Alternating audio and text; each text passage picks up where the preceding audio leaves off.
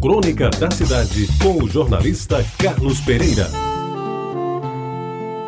Amigos ouvintes da Rádio Tabajara, eu até que pensava que já tinha visto tudo aquilo que aconteceu numa sexta-feira de agosto de um ano que eu não me lembro muito bem. Sabia todos os detalhes.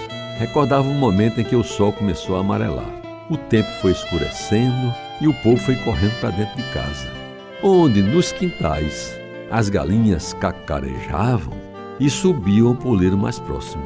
Havia como se fosse um silêncio consentido, e os mais velhos se escusavam de responder aos meninos mais afoitos. O que é que está vendo? É verdade que o mundo vai acabar? perguntavam as crianças, e os velhos não falavam nada.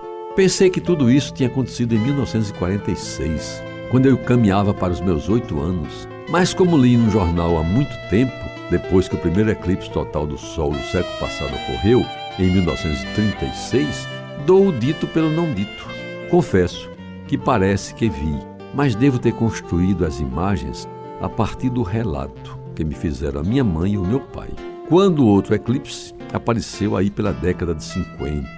Ocorreu, amigos ouvintes, o terceiro e último eclipse total do Sol do século, exatamente no dia 11 de agosto de 1999. Vejam bem, 11 de agosto do último ano do século 20. E como a gente não vai poder observar, como não pôde observar, aliás, o fenômeno aqui no Brasil, eu aproveito para lembrar que já dizia os mais antigos com relação ao final do mundo, que iria coincidir com o final do século. E sem ser especialista em leitura e interpretação de Nostradamus, fiquei gozando com o que os esotéricos mais fiéis disseram. Ainda não foi desta vez que um grande clarão apareceu no céu e de lá desceram chamas e uma grande bola de fogo caiu sobre a terra. De qualquer sorte, amigos ouvintes, é preciso tomar cuidado. Se não com certas datas que se anunciam como o final do mundo, mas seguramente com as temidas sextas-feiras 13, principalmente quando o mês é agosto. De modo que algumas providências acauteladoras devem ser tomadas em todos os dias 13 que caem numa sexta-feira. Entre outras, eu destaco sem nenhuma ordem de importância. Primeiro, antes de sair de casa, verifique se está chovendo. Normalmente agosto chove. Em caso positivo, não deixe de levar consigo um bom guarda-chuva. Cuidado, porém, para que o guarda-chuva não tenha ponta fina, pois isso poderia atrair um raio e aí poderia acontecer o fim do seu mundo.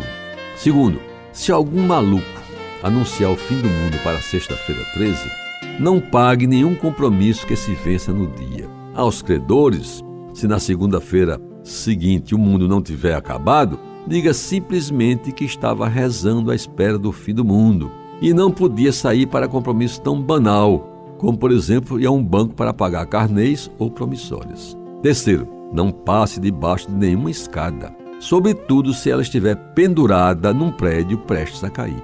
4. Se na sua frente passar um gato preto, faça de conta que não o viu. E se sua companheira ou companheiro insistir, recomenda a ida dele ou dela a um oculista. Quinto, não consuma alimentos pesados, gordurosos ou com alto teor de colesterol. O mundo pode não acabar na sexta-feira 13, mas você poderá passar o sábado com uma tremenda dor de barriga.